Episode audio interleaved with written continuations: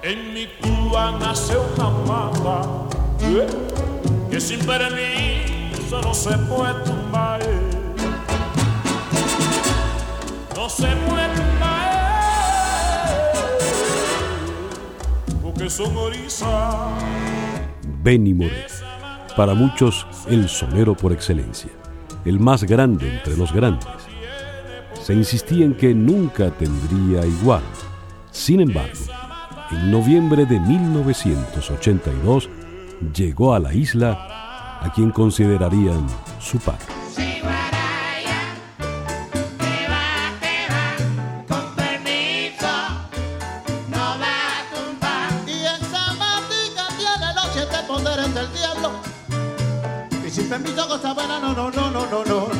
Y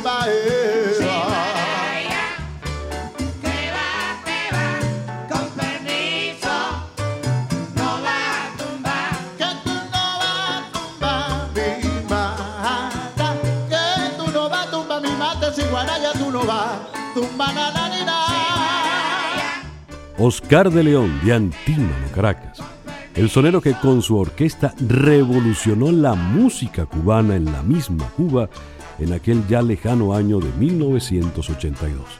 Confesarían muchos años después cantantes como Elvita que la música cubana en realidad la conocieron cuando Oscar llegó a la isla. Sé que tú